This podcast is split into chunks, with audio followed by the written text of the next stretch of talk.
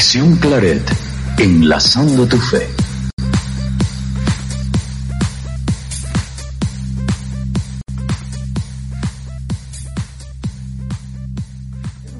Muy bien, pues buenas noches a todos. Saludamos con afecto a aquellos que nos siguen a través de nuestras plataformas, Radio Claret México, eh, Radio Claret América y la plataforma de Ciudad de la Esperanza. Hoy estamos ya en la edición 85, es el programa Reconexión Claret esta tercera, eh, tercera temporada y estamos dándole continuidad a un tema que tratamos la semana pasada, justamente en la sede de la decimoquinta Asamblea Provincial. Aquel programa le llamamos ECO, hoy bueno, queremos seguir haciendo eco de aquello que nos ocupó durante cuatro o cinco días allá en la ciudad de Morelia, Michoacán. Y bueno, pues buenas noches aquí en cabina, buenas noches, Bego. Buenas noches también a nuestros invitados especiales, el padre Enrique Mascoro. Buenas noches, padre Enrique. Saludos, buenas noches. Y saludamos también al hermano Juan Carlos Bugarín, que está aquí a mi derecha. Buenas Carlos. Buenas noches. Y también a, al estudiante de cuarto de teología, Alberto Hernández, que en un momento más se integrará con nosotros, pero que también está invitado en este programa. Y bueno, lo platicaremos en la sección central. Eh, vamos a hablar justo de la asamblea, el después, los ecos, después de aquella primera aprobada que tuvimos allá en la sede.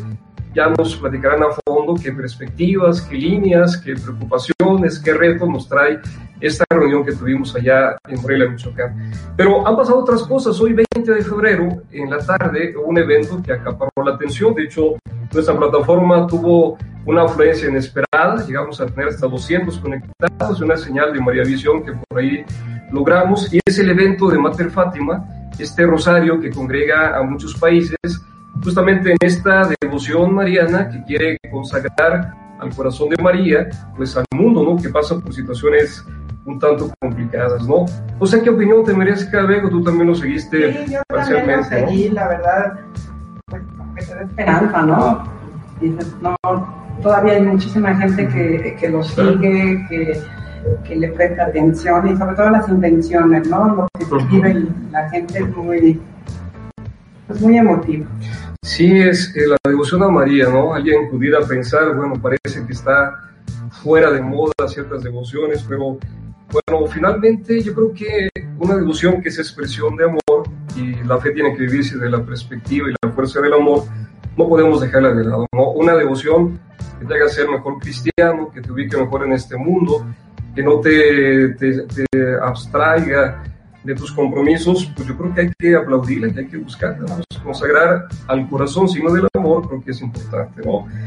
Eh, bueno, hay otra, otra fecha que hoy eh, estamos también celebrando, la ONU declaró un día especial, es el Día de la Justicia la Social. Justicia Social, en el 2017.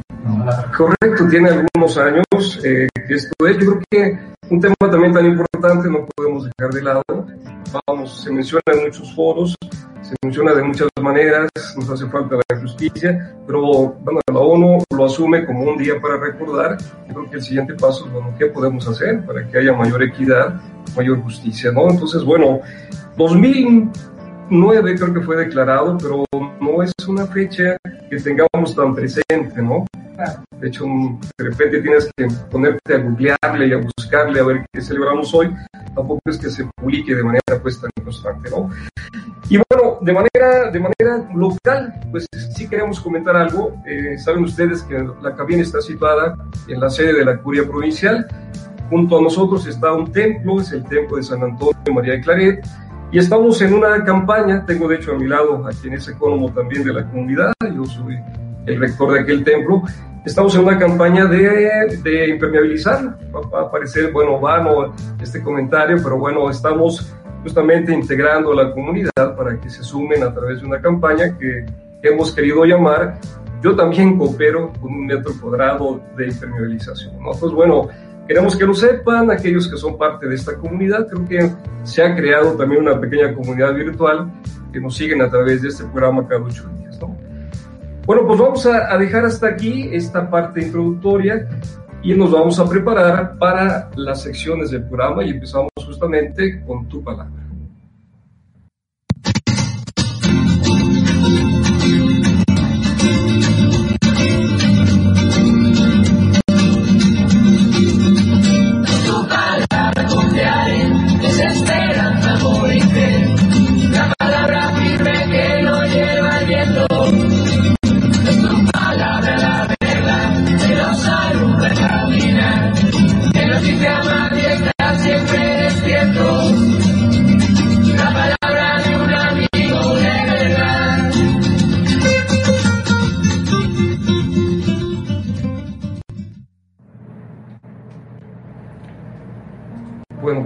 Vamos a comenzar con esta sección titulada Tu Palabra. Es bueno comenzar justamente centrando nuestra atención en algo que es importante, que es la palabra de Dios.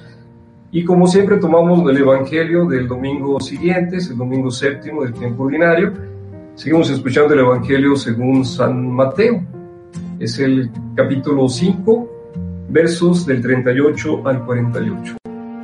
Que dice así. En aquel tiempo dijo Jesús a sus discípulos, han oído que se dijo, ojo por ojo, diente por diente, pero yo les digo, no hagan frente al que les agrade, al contrario, si uno te abofetea la mejilla derecha, preséntale la otra. Al que quiera ponerte pleito para quitarte la túnica, dale también el manto. A quien te requiera para caminar una milla, acompáñale dos. A quien te pide, dale y al que te pide prestado, no lo rehuyas. Han oído que se dijo, amarás a tu prójimo y aborrecerás a tu enemigo. Pero yo les digo, amen a sus enemigos y recen por los que los persiguen, para que sean hijos de su Padre Celestial, que hace salir su sol sobre malos y buenos, y manda la lluvia a justos e injustos. Porque si aman a los que los aman, ¿qué premio tendrán? ¿No hacen lo mismo también los publicanos? Y si saludan solo a sus hermanos, ¿qué hacen de extraordinario? ¿No hacen lo mismo también los gentiles? Por tanto, sean perfectos como su Padre Celestial es perfecto. Pues hasta aquí la palabra del Señor. Vamos a enmarcar y comentar este texto. Continuamos, como nos hemos dado cuenta, quinto de San Mateo. Es una sección que contiene uno de los cinco grandes discursos de Jesús contenidos en este Evangelio sinóptico. Jesús en este pasaje, en el pasaje del domingo pasado, ya actualizado, tres mandamientos, recordemos, no matar, no fornicar y no curar en vano. Ahora, ampliando el sentido profundo de los mandamientos, habla de lo que significa realmente amar pero refiere a la formulación antigua, amen a sus amigos y odien a sus enemigos, de la siguiente manera. Parte de un precepto de Levítico, ojo por ojo, diente por diente, que era una disposición que buscaba regular con justicia la respuesta a una agresión. Y lo expresa de una manera totalmente nueva y sorprendente. Amen a sus enemigos. El argumento finalmente es el amor de Dios que no hace diferencia de personas, y es en el fondo la naturaleza misma del amor que solo se da. Una lógica contundente y partiendo de la reciprocidad del amor cristiano, explica que tiene que distinguirnos a quienes lo seguimos justamente eh, la medida del amor. Es decir, Jesús aquí no se mide, como tampoco el amor tiene medida, nos pide dar aquello eh, lo más que podamos dar. Solo así se puede vivir en esta tensión, en esta búsqueda de la santidad, que es darse y dar todo, y darlo y darse siempre, es decir, la lógica del amor. El Evangelio nos dice que busquemos la perfección, pero bien sabemos que humanamente esto no es alcanzable. Lo que cuenta es el constante esfuerzo y la búsqueda, vamos, constante y duradera de la santidad. Bueno, pues hasta aquí este hermoso evangelio, ¿no? Es, un texto que continúa un discurso importante de Jesús y me parece que, bueno, pone también un texto un tanto polémico, pero lleno de profundidad, ¿no? Amen a sus enemigos. ¿Qué le sugiere? ¿Qué te sugiere Vego? ¿Qué le sugiere aquí al Padre Enrique o a nuestros invitados? Pues luego sugiere subrayar la, la, la fe cristiana es un terreno de lo extraordinario siempre es algo sin límites, algo más allá de lo que nuestros cálculos humanos o incluso tradiciones que hemos aprendido, es dar un salto siempre más allá. Y correcto, es la medida del, del amor, ¿no? Dar, dar siempre más. ¿Algún comentario, Juan Carlos? Eh, simple y sencillamente, en la parte donde dice, le han escuchado que se dijo ojo por ojo, tal vez el, la invitación del Evangelio, creo yo, es en no convertirse en aquello que te dañó, en no hacerte una copia porque si vengas la muerte te conviertes también en un asesino, si difamas a otro también te conviertes en un difamador. Y creo que la novedad sería en esto, no convertirse en el que, en que trae. Alguien decía por ahí romper la espiral de la violencia que te, que te sugiere o que te suscita una ofensa, ¿no? Creo que por ahí fue la lógica incluso de, de personajes como Mahatma Gandhi, ¿no? la revolución y la independencia a través de la paz, a través de la no violencia. ¿no? Pues bueno, pues gracias, gracias por completar este comentario. Vamos a cerrar aquí la sección y nos preparamos para la siguiente.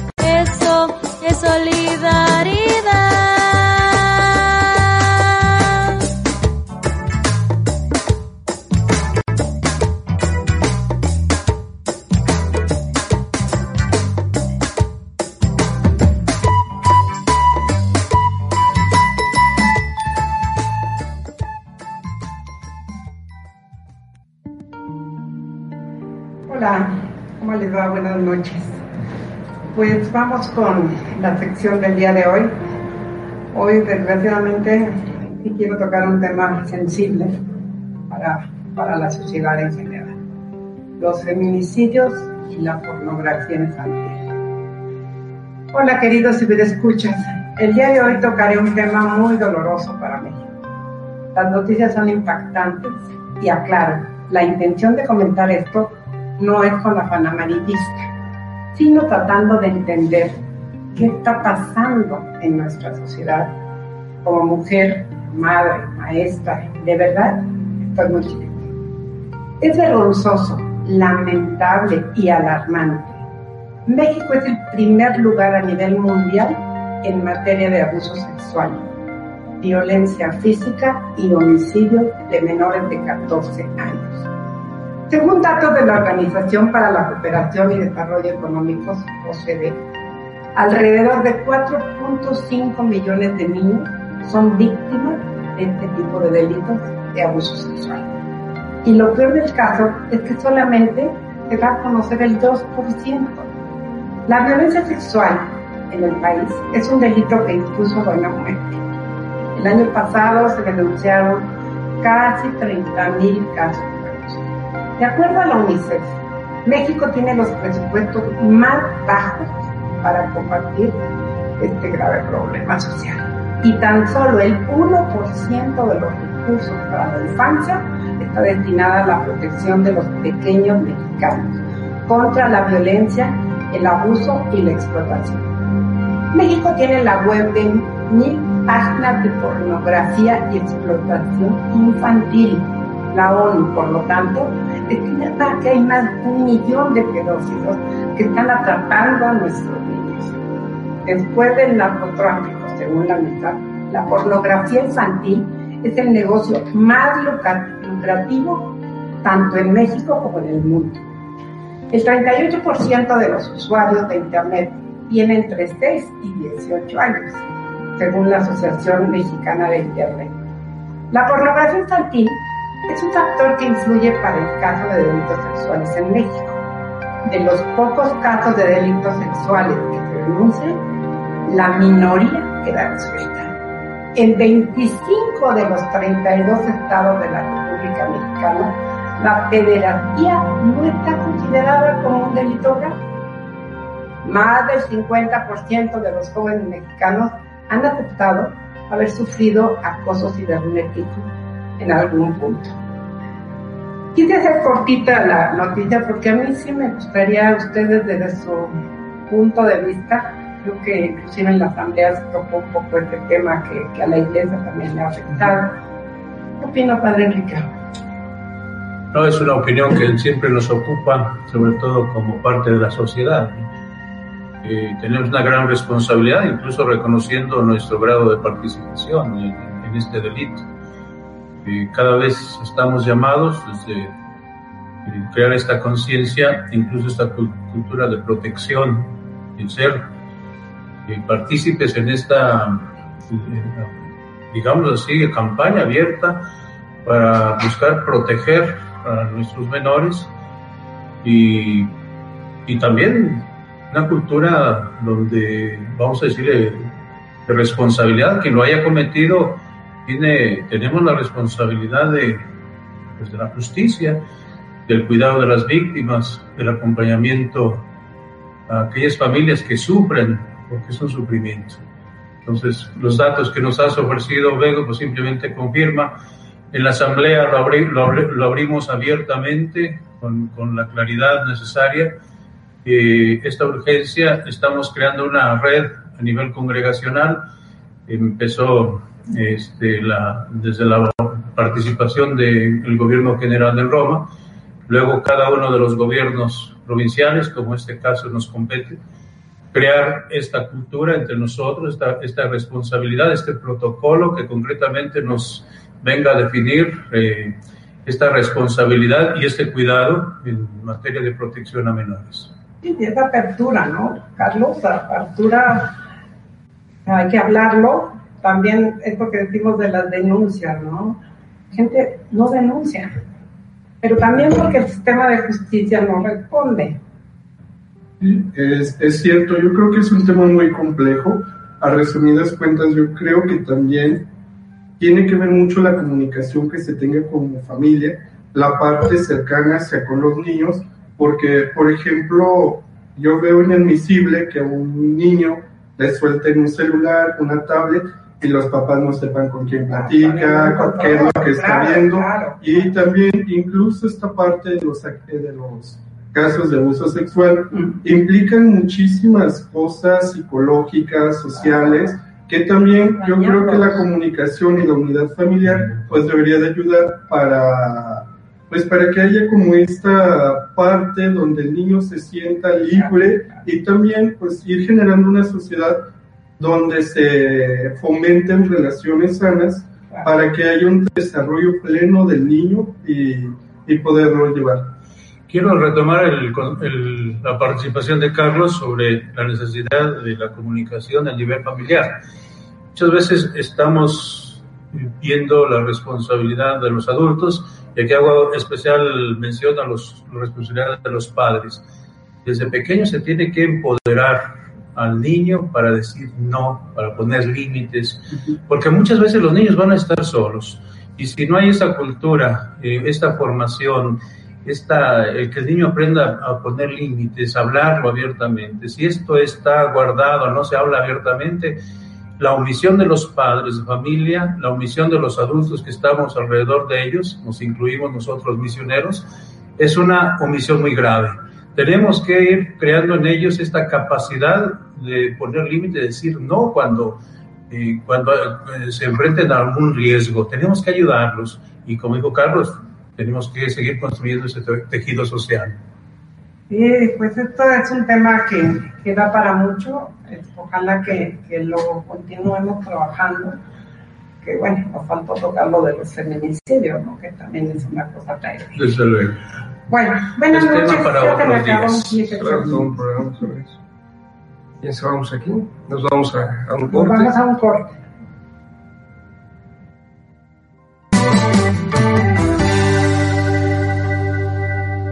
Opiniones.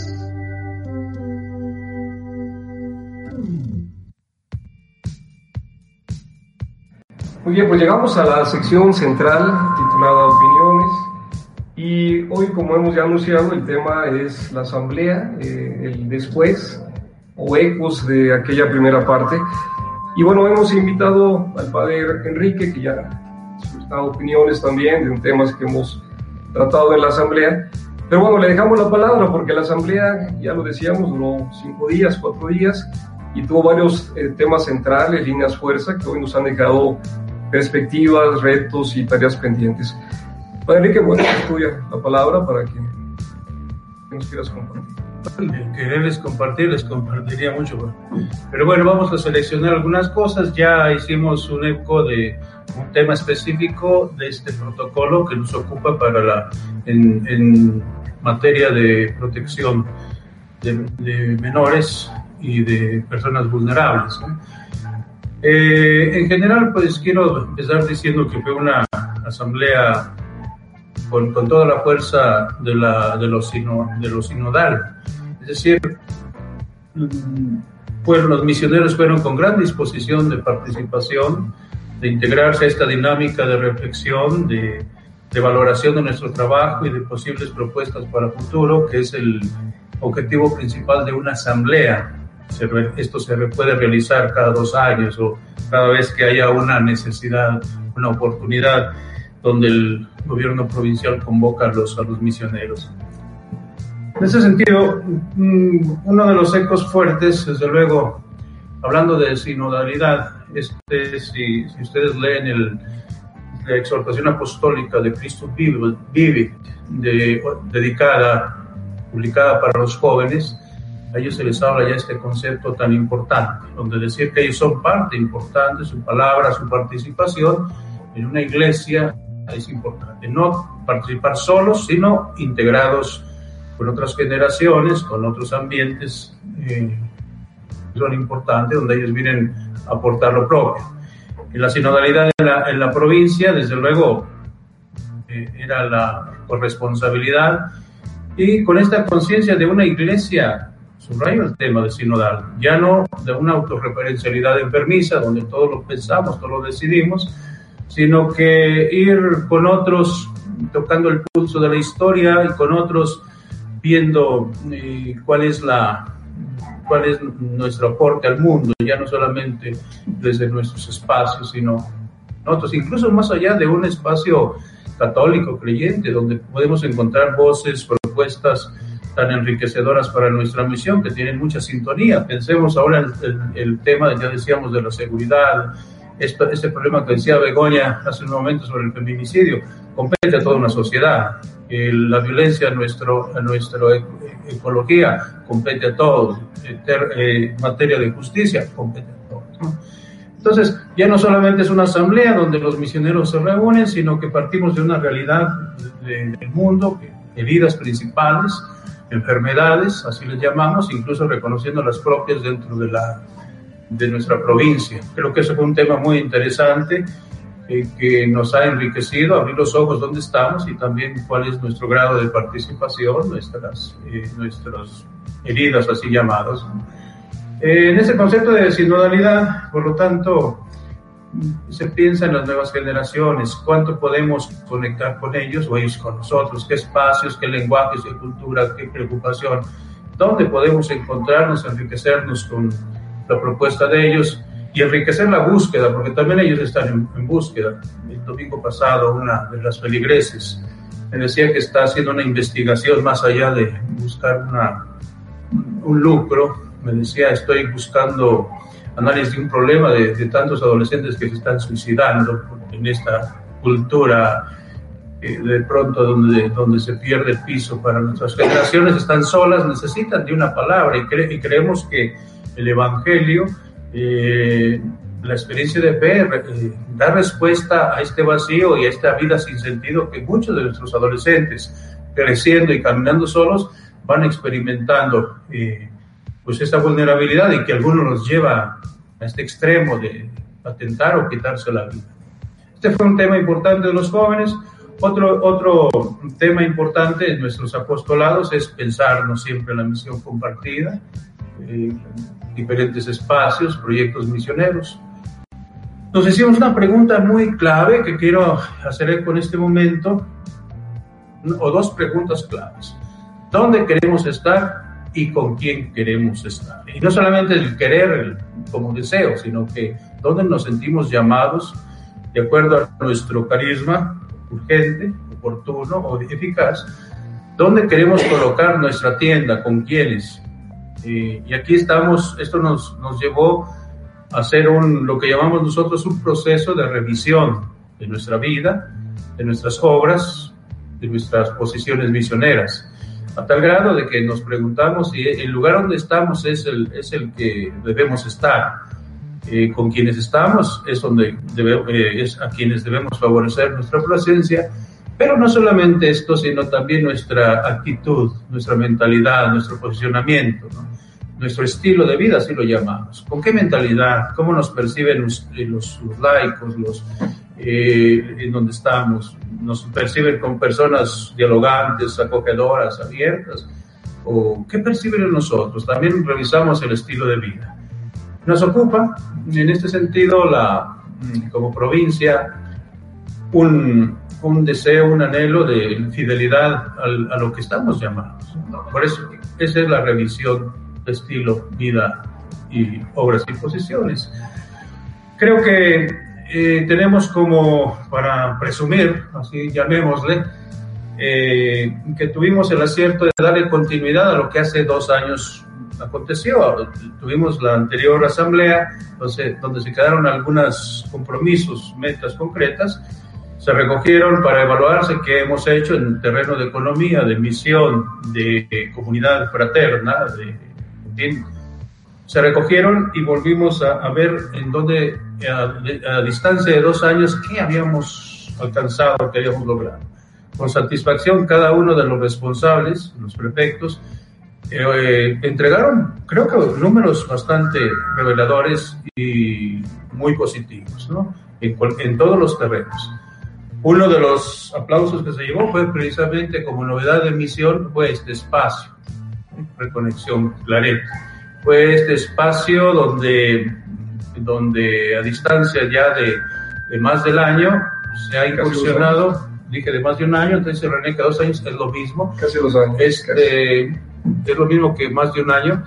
Este, entonces, hemos tenido esta, este gozo de, que la Asamblea se da cuenta de que hay otros escenarios, otros medios, y que con este proyecto se ha hecho eco, también valorado a nivel eh, congregacional, estando presente con los demás provinciales del pasado encuentro en Talagante, Chile. Ahí enviamos un, una cápsula de lo que es este proyecto y también eh, varios de los provinciales preguntaban la génesis, eh, los alcances después de estos meses y estos 85 programas al aire. Entonces, quiero hacer eco de este programa como un espacio de misión donde podemos compartir con ustedes, los que abren este espacio de reflexión temática, su eco, su reacción, su opinión, se convierte en un valor para nuestra misión. Nos enriquece esta actitud activa, este, participativa en lo, en lo, que estamos haciendo. ¿Cuántos de ustedes, pienso, y desde, desde ahora siempre reconozco allá la, la, gran labor de Ciudad Juárez, ¿no? Y pues pienso en la Costa Chica, eh, pienso en Guadalajara, pienso en Torreón y en todos aquellos espacios donde estamos presentes que cada vez más jóvenes están, por medio de estas plataformas, están haciendo un eco bastante eh, resonado eh, de estas noticias misioneras y las que les animo a, seguir. Vamos a, antes de que terminemos este tiempo, padre, quisiera solo subrayar en el tiempo que nos queda. Hablaste de sinodalidad. Eh, yo sabía de tu intención de abrir más esta asamblea a la participación de los laicos, de qué manera hacemos eco de sus voces ¿Será que por ahí tenemos que caminar en este poco tiempo? ¿Por dónde iría una perspectiva de otros organismos que ya invitan a sus laicos en ciertos momentos? Hay cuestiones de vida interna, hay otras cosas más de proyectividad pastoral. ¿Podríamos soñar eh, en el futuro por ahí vayamos caminando? Sí, por, esta, por ahora lo, lo, expresé abiertamente, sin embargo creímos que era un momento todavía de, de diálogo. Eh, más bien a nivel provincia, pero sí esperamos abrir estos otros espacios, no necesariamente asamblea. Habrá otros foros, habrá otros espacios donde seamos fieles a este llamado a la sinodalidad. Muy bien, pues muchísimas gracias, Padre Enrique. Ya retomaremos algunos temas justamente con nuestros otros invitados, Juan Carlos Lugarín y Alberto Hernández. Eh, sin duda hay, hay temas que por generación también, aunque nos preocupa todo lo que pasa en la provincia, por generación y por implicación en proyectos, pues son más, eh, vamos, nos preocupan más y nos ocupan más. Gracias, Padre, por tu presencia en el Con gusto. Gracias. A la orden. Vamos ahora. Vamos con un video de una entrevista que se realizó eh, precisamente en Morelia con Juan Manuel, con el padre Juan Manuel Buzo. ¿Qué tal? Buenas tardes de este medio. Les enviamos un saludo cordial desde este lugar bonito de, de Morelia, Michoacán, donde tenemos nuestra casa de retiro, nuestra casa de encuentros claretianos de nuestra provincia de México. Pues compartirles, eh, compartir con ustedes el desarrollo de nuestro decimoquinto capítulo, perdón, decimoquinta asamblea claretiana de nuestra provincia de México, eh, pues comentarles que esta pues, se ha llevado de buena manera, con mucha participación, mucho deseo de seguir caminando, buscando los caminos nuevos de espiritualidad, como dice el Papa en su documento de la Amazonía, buscar nuevos caminos, de dejar que el Espíritu suscite en nosotros eh, estas búsquedas, estos caminos para pues, llevar a cabo nuestra tarea misionera. Eh, pues como seguramente en otros momentos otras personas, otros claretianos ya les han comunicado, pues esta, estas tareas que tenemos, estos temas para reflexionar, pues son de interés primordial para nosotros, ya que pues estamos un poquito abarcando la cuestión de la vida comunitaria, la vida fraterna, la vida espiritual, sí, eh, la vida misionera, qué plataformas estamos encontrando, estamos buscando para pues seguir nuestro, nuestra tarea, nuestro carisma misionero claretiano. Un tema importante pues fue, fue ayer, ¿verdad? Como en la iluminación, eh, hacernos eco de las propuestas que el Papa Francisco en sus documentos últimos pues nos ha dirigido como es Evangelii Gaudium, este, el llamado a la santidad en esta en este documento, ¿verdad? Gaudete exultate, así como también en el cuidado de la creación, la casa común, en este otro documento de Laudato Si, alabado seas mi Señor. Yo creo que eso es, ha sido una iluminación muy buena, muy importante, donde también nosotros como claretianos vamos compaginando nuestros documentos, ¿verdad? Para ver si vamos, estamos en sintonía, estamos en esa búsqueda de pues encontrarnos con el Señor, en los hermanos, en, en, nuestra feligresía, en nuestra gente a quien estamos acompañando en los diferentes lugares de nuestro país. Eso ha sido pues importante. Ahora estamos pues ya como este, aterrizando, concretizando nuestras, así como cuáles serían nuestros compromisos, aterrizando nuestro actuar, nuestro, eh, nuestras este, tareas que tenemos presentes o que debemos llevar a cabo en los diferentes lugares donde estamos. Es pues el método que ya se les han explicado, seguramente el ver, juzgar y actuar. Entonces este día, esta tarde la estamos dedicando al, a la búsqueda de tareas y compromisos que queremos llevar a cabo para este, estos años que aún falta del, del sexenio del presente equipo provincial o gobierno provincial. ¿sí? Sin duda, pues, eh, a veces es donde nos atoramos un poquito porque buscamos el consenso para llevar a cabo este, los, los compromisos concretos, ¿sí? Y por, y por supuesto, pues, un poquito nos atoramos en cuanto a la realidad de que cada comunidad tenemos, ¿verdad? Si son acciones comunes, bueno, pues también este, tenemos frentes o, lugares eh, diversos, ¿sí? Así es que por ahí como nos complicamos, pero igual este, estamos en esa búsqueda, ¿sí? De llevar acciones concretas en nuestros lugares de trabajo, nuestros lugares de misión. Y pues lo estamos haciendo ahorita en esos cuatro campos, ¿verdad? Como es la vida espiritual. Ser adoradores en el espíritu, eh, la vida comunitaria. La búsqueda pues de la, la comunión, la sinodalidad, la fraternidad, ¿sí?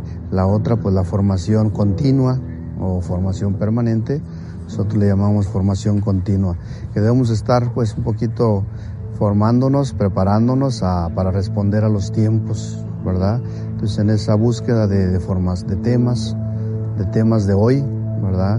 A los que estamos con jóvenes, pues sin duda tenemos que dar una palabra, quizás para entender, entrar en su lenguaje, en las tecnologías que ellos manejan, pues igual también estamos en esa búsqueda, esa reflexión. Así como también este, la necesidad de, formarnos, la necesidad de, este, de crecer más como, como misioneros, ¿verdad? Eh, así es que también buscamos esos medios para integrarnos más como equipo, como equipo, como comunidad. Pues así a grandes rasgos es lo que estamos ahorita este día, este día jueves, eh, tratando, ¿verdad? el bajar, el aterrizar en acciones concretas, en compromisos para llevar a cabo toda esta nuestra tarea, ¿sí? Bien, pues este, me da un gusto que por este medio les salude y yo deseo que estén ustedes orando por nosotros, para que el Espíritu Santo nos siga inspirando, nos siga animando en esta construcción del reino, porque al final de cuentas para eso hemos sido llamados, para ayudarle al Señor a construir su reino en las diferentes tareas, en los diferentes campos que los misioneros claretianos tenemos aquí en, México. Sigan pues orando y pues gracias por esa tarea, pues gracias por esa colaboración. Sí sé que este, esta información pues va a llegar a sus lugares, a sus comunidades, a su familia. Ojalá y compartan, ¿verdad? Y sobre todo ojalá y sigan orando por los misioneros claretianos de la provincia de México para pues no bajar la guardia y estar pues a la altura de las exigencias de, de nuestro México de hoy.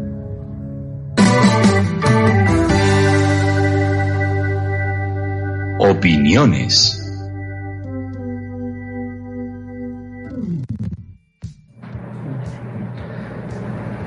Muy bien, pues regresamos a la segunda parte después de haber escuchado la opinión del padre Juan Manuel Buzo sobre la asamblea, justamente una opinión, una entrevista hecha en el transcurso de la asamblea.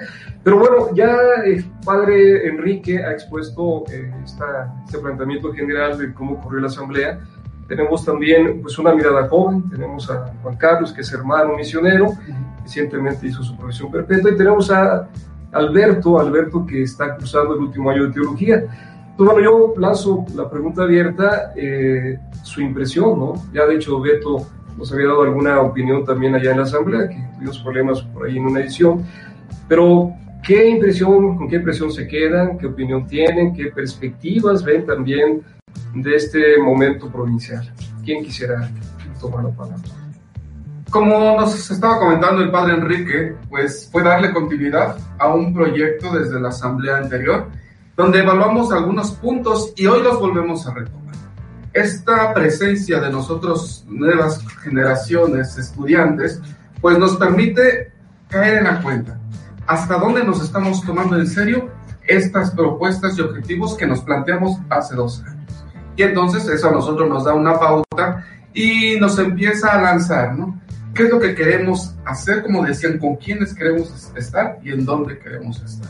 Y precisamente lo enfocamos tanto en nuestra revisión de vida, obras y posiciones, como también en puntos estratégicos de los cuales la Asamblea hizo eco, como pueden ser jóvenes, hogares y este, por supuesto Claret, Radio Claret, y pues todos esos nuevos proyectos que van surgiendo en estos momentos. Muy bien, Beto, pues bueno, sin duda que perspectivas y, retos los hay, tal vez unos más que otros no. Eh, Juan Carlos, ¿qué, ¿qué, opinión? Bueno, eh, primeramente creo que es algo interesante porque creo que el espíritu, como en tiempo de clave, pues va suscitando cosas nuevas. Creo que lo esencial de la asamblea debe ser poner de nuevo en el centro a Jesús creo que si nos equivocamos, si nos olvidamos de esta parte, todo el discurso se nos puede caer. Me gustó de la asamblea esto de los proyectos de continuidad. Es triste eh, que a veces se le va dando continuidad a una pastoral o algo y llega alguien y la puede derribar porque pues no le gusta cómo trabaja el grupo o porque se quiere presentar como alguien que está presentando algo completamente nuevo. Y no, la cuestión es llevar las cosas eh, no tal vez repetir lo que siempre se ha hecho, pero sí irle dando vida a aquello que ya está se está realizando. Otra de las partes fue también que ya lo han mencionado, esto de las pastorales, por así decirlo, preferenciales, que eran el dispensario del Valle, Hogares Claret junto con Ángeles, Ángeles de la Calle, la pastoral de sordos, la pastoral juvenil y también algo que se me hace muy interesante es esta parte de retomar la formación continua como claretianos, específicamente también con la espiritualidad. Creo que es necesario que nosotros como claretianos revivamos aquello que movió a Claret, pedir que ese mismo espíritu que movió a Claret nos vuelva a mover a nosotros y nos vuelva también a llevar a lo que Claret lo hizo, salir de la parroquia, porque por ejemplo como generaciones jóvenes nos pronunciábamos sobre con quién queríamos estar y de qué modo queríamos estar. Y recordábamos al hermano Luis Ángel, que en la asamblea pasada decía que en un futuro, a 20 años, nos veíamos menos, pero más comprometidos con la gente. Y yo creo que nosotros reflexionábamos sobre que la iglesia va cambiando. El Espíritu Santo la va moviendo, la, la va moviendo. Creo que en un momento se respondió a un modelo de iglesia, una iglesia centrada en los sacramentos, en el templo, y ahora también pues hay que ir viendo la manera de cómo van surgiendo otros, otros grupos, otros modos de ser iglesia, también con mayor protagónico del laicado. Acá se marcaba mucho la misión compartida con los otros institutos de la familia claretiana, incluso con otras congregaciones de religiosos. Y pues creo que la asamblea es esta parte rica de que nos lleva precisamente a revisar nuestro estilo de vida, nuestras obras y las posiciones misioneras que tenemos. Sí, pues un planteamiento. Eh, quisiera, quisiera rescatar eh, dos cosas que dijiste. Eh, mencionaste la espiritualidad, ¿no? Y hay un, hay, un, hay un lema claretiano, estudio y oración, y la formación, ¿no? Al final de cuentas, también una preocupación. el misionero se va, para que sea un misionero efectivo, para que sus obras incidan, tiene que estarse actualizando constantemente y se ha vinculado, me parece, como lo acabas de mencionar, de una manera más efectiva, entrelazando incluso dos prefecturas, formación y espiritualidad, pero hablase también de continuidad y de un proyecto significativo. Tú colaboras en Centro Clutea, ¿no? Como un proyecto de continuidad que tiene una gran tradición en la provincia de México, pero y también tiene alguien que ha, gracias a Dios, se ha logrado continuidad en el trabajo, el hermano Fito, con quien colaboras.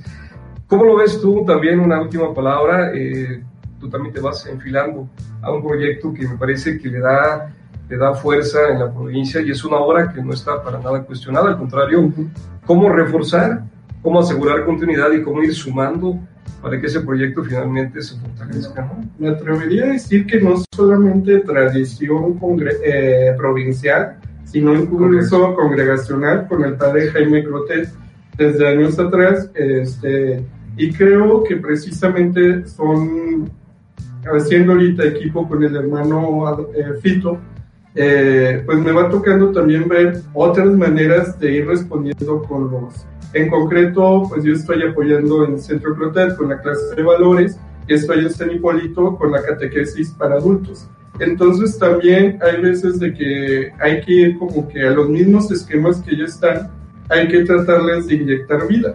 Yo de repente, por ejemplo, cuando llegué a Clotet, yo tenía mucho miedo que los jóvenes no quisieran saber sobre temas de religión, que la clase no solo es de religión, pero creo que el presentar siempre a Jesús como modelo de humanidad, pues al joven también le es atrayente. Y cosa que a mí me, me llamó la atención porque se han tenido actividades para reforzar esto, para reforzar la visión cristiana del mundo y ellos han sido muy accesibles y entonces yo creo que es también como una continuidad de revisión, pero también dándole continuidad a algo que tiene pues más de 100 años en la provincia, que se ha trabajado y que también creo que es una pastoral muy rica y que todavía tiene muchas maneras de, de ser dinámica. Sí, que te estás metiendo también por ahí.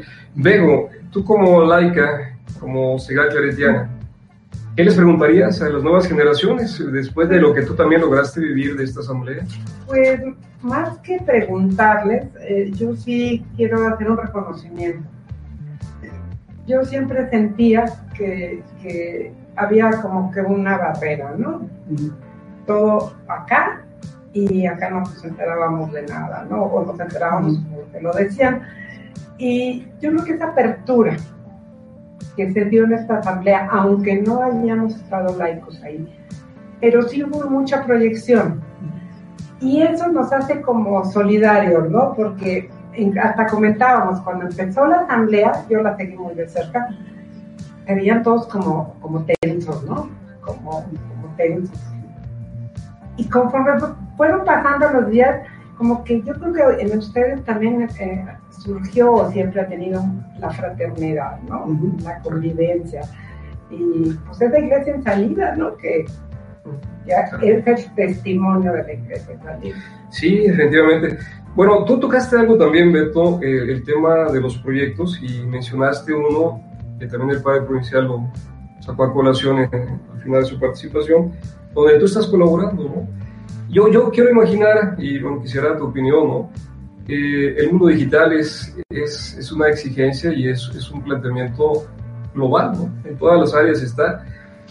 ¿Qué, qué perspectiva tú tienes de esta colaboración que estás haciendo puntualmente con nosotros?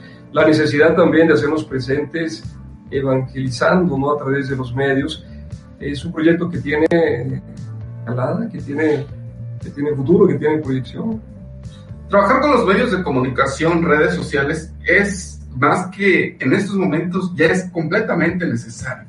Y aquí es donde Juan Carlos había tomado, y tú también lo tomaste, la profesionalización, ser profesionales en el área, en la formación, por lo cual nos tenemos que tomar en serio esto de las comunicaciones. ¿Por qué? Si hablamos de una pastora juvenil, de un modo nuevo de hacer, de ser iglesia, hacer un trabajo con otros, los medios de comunicación nos están ofreciendo esa oportunidad. ¿Por qué? Porque los medios de comunicación es donde están los chicos. Es en donde se encuentra la mayor parte de las personas porque todos tienen, la mayor parte tiene alcance a un teléfono celular y a las redes sociales. Entonces, claro que es necesario apostar por estas nuevas formas de comunicación y es el proyecto que nosotros estamos manejando dentro de las TICs, como puede ser Radio Claret México que es una oportunidad y una plataforma que ha ido poco a poco dando pasos y en los cuales nos estamos comprometiendo a trabajar con los medios de comunicación y están en un trabajo con otros, porque no solamente es de los claretianos, sino es de una familia más grande y de personas involucradas e identificadas con nuestro carisma. Porque de otra forma, como lo ha mencionado Carlos, pues vamos a seguir estructuras y estas estructuras pues también van teniendo un tiempo de caducidad.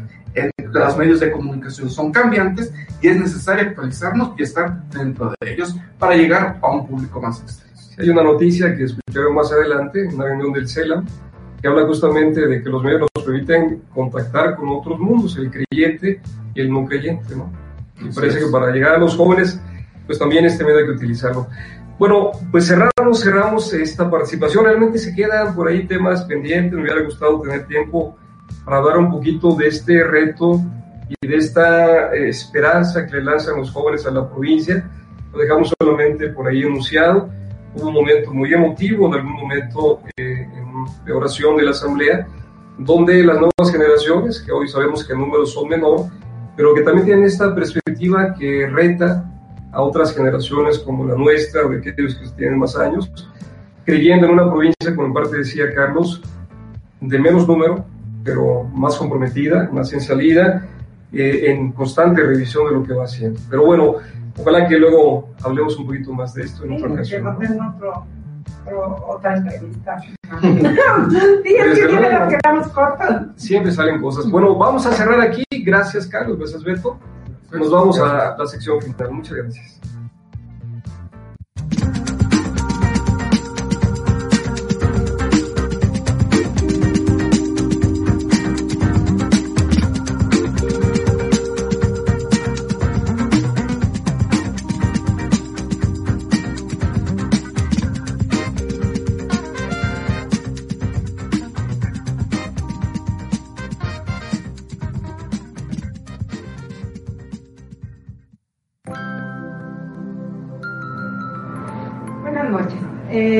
Explicamos al principio del programa, pero nuestra compañera Araceli en esta ocasión no pudo estar con nosotros, entonces yo voy a decir su sección.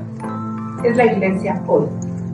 El 13 de febrero, el CELAM, un seminario sobre humanismo digital, se lleva a cabo en Bogotá, del 11 al 15 de febrero con el tema Humanismo digital e Iglesia en América Latina y el Caribe. Participan obispos de Venezuela, Ecuador, Perú, Bolivia y Colombia. El padre Luis Enrique Buenrostro, secretario ejecutivo de comunicaciones del CELAM, dijo que el objetivo del seminario es analizar el momento histórico que vive el mundo e interpretar los nuevos paradigmas de la comunicación para hacer propias las necesidades del creyente y no creyente. El 15 de febrero, el Papa al Tribunal Vaticano. La justicia debe de ir de la mano de las virtudes cardinales. Estas actúan como bisagras, prudencia, fortaleza y templanza. También habla de los cambios en las leyes respecto a la legislación vaticana en el sector penal. Se refirió a las palabras de Jesús. Con la medida que juzguen, serán juzgados. La prudencia nos da la capacidad de distinguir lo verdadero de lo falso. La templanza, elemento de moderación y equilibrio, que nos permite decidir según nuestra conciencia. Y la fortaleza nos permite superar las dificultades, así como tomar decisiones complejas y delicadas. El 17 de febrero, el Papa, un año de misión para los futuros diplomáticos de la Santa Fe. El Papa Francisco ha escrito a Monseñor Joseph Marino, quien es el nuevo presidente de la Academia Pontificia Eclesiástica, pidiendo que se incluya en el plan de estudios un año de misión en una iglesia local. La carta del pontífice está fechada el 11 de febrero, en la cual Francisco recuerda el deseo de que los sacerdotes que se preparan para el servicio diplomático de la Santa Sede dediquen un año de su formación al compromiso misionero en una diócesis. Esta experiencia será útil para los jóvenes que se preparan e inician el servicio sacerdotal, pero aún más para aquellos que en el futuro serán llamados a colaborar con los representantes pontificios y después se convertirán enviados de la Santa Sede a las naciones e iglesias particulares. 18 de febrero, Niño Jesús de Roma. Esperanza en la lucha contra la leucemia. Por primera vez en el mundo, en el Hospital Infantil Niño Jesús de Roma, un chico de 14 años es tratado con éxito con una nueva técnica llamada citosor, innovador. Sistema para depurar la sangre evitando los efectos secundarios de la inmunoterapia. La doctora Gabriela Botari afirma que esta técnica permite, entre otras cosas, no tener que suspender el tratamiento antitumoral. 20 de febrero la reunión de los obispos de América Latina. Con una oración de agradecimiento por el encuentro fraterno, los obispos directivos del CELAM y de las conferencias episcopales de Estados Unidos y Canadá concluyeron una nueva edición de la reunión de los obispos de la Iglesia en América. Durante este día, Monseñor Gustavo Rodríguez Vega, arzobispo de Yucatán, expuso la realidad del fenómeno migratorio en Latinoamérica y el Caribe.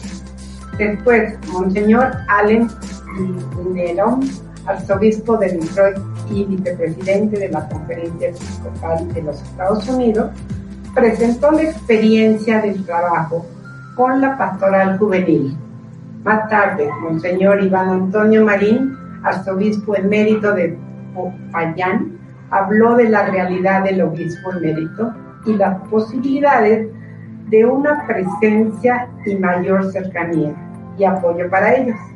Finalmente, Monseñor Pierre Coudret, no, sé cómo se dice, obispo de, de Canadá, compartió el trabajo que en ese país se ha venido realizando acerca de la protección de los menores y personas vulnerables.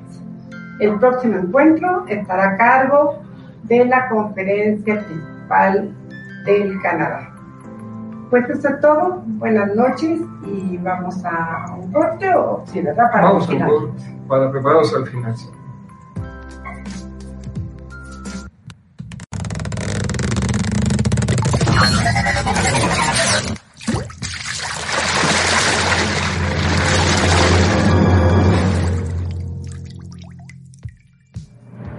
Muy bien, pues hemos llegado al final de esta edición, la 85, con invitados claretianos. Hoy tuvimos de verdad presencia claretiana.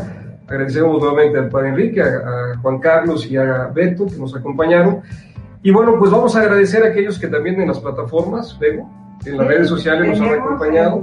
En, Radio Claret México, eh, a Hilda Vázquez Gómez, la abuelita de Reinel. Buenas noches, un saludo para todos a Pita Ruiz.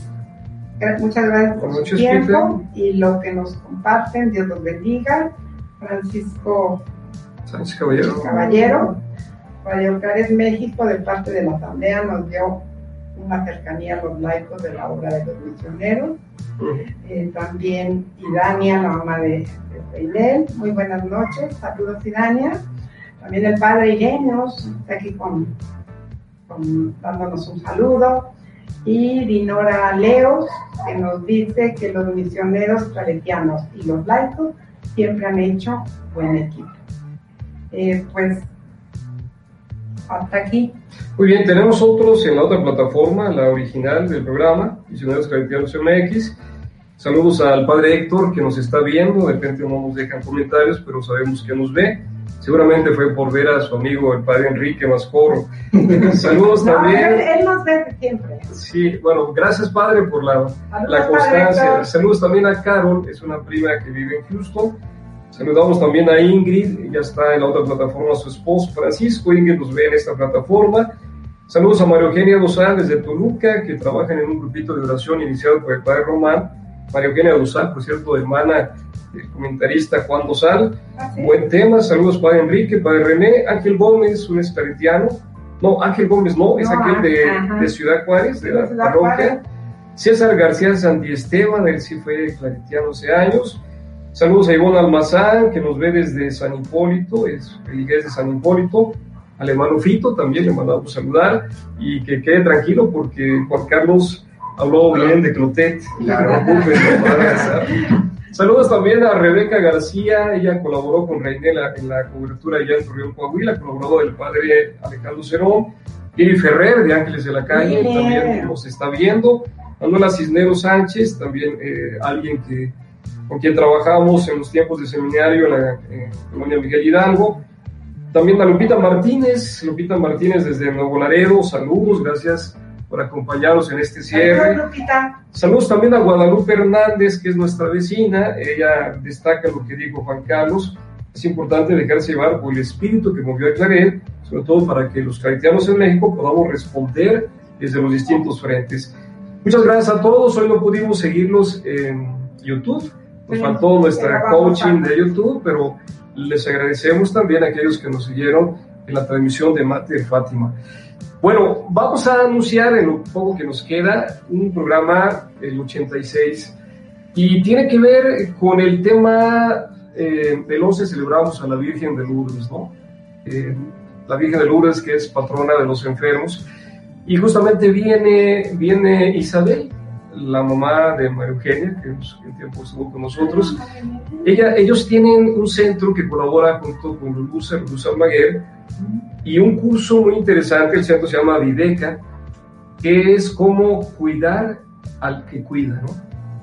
Cómo darle eh, esta famosa limpieza o asepsia también eh, en un trabajo que luego puede ser desgastante, puede ser agotador, pero bueno, cómo hacer cercanía con el, con el enfermo estando tú también bien, porque si no, entonces no, puedes ayudar. No puedes ayudar luego se enferma el que cuida. Así es, cuando se desgasta. Entonces de eso nos vendrá a hablar Isabel, gracias por aceptar la invitación. Estaremos entonces por ahí, eh, pues gozando de tu presencia y de lo que nos puedas iluminar en este tema. Bueno, nos acaban de mencionar que en YouTube estuvieron a la serie Hugo, los saludamos también, agradecemos que nos hayan acompañado. Y bueno, nos despedimos. Creo que en tu familia hoy celebran un Ah, cumpleaños, sí, ¿no? no, no, no me, no me están viendo, pero. Bueno, va a quedar grabado, le dices que lo vea luego. Mi hijo, mi primer hijo, eh, le mando muchos besos, muchos saludos y mucha felicidad. Javier, saludos, felicidades por la mamá que tienes y que le permitas colaborar con nosotros. No pides permiso, ¿verdad? Pero No, no. Saludos. saludos y, y de verdad felicidades. Bueno, cerramos aquí. Nuevamente, gracias a todos los que nos siguieron, a las plataformas de Radio Claridad América, la plataforma también de Cristo en Línea, Gaby Pacheco y a Nuestra Señora de la Esperanza. Buenas noches a todos. Buenas noches. Buenas noches.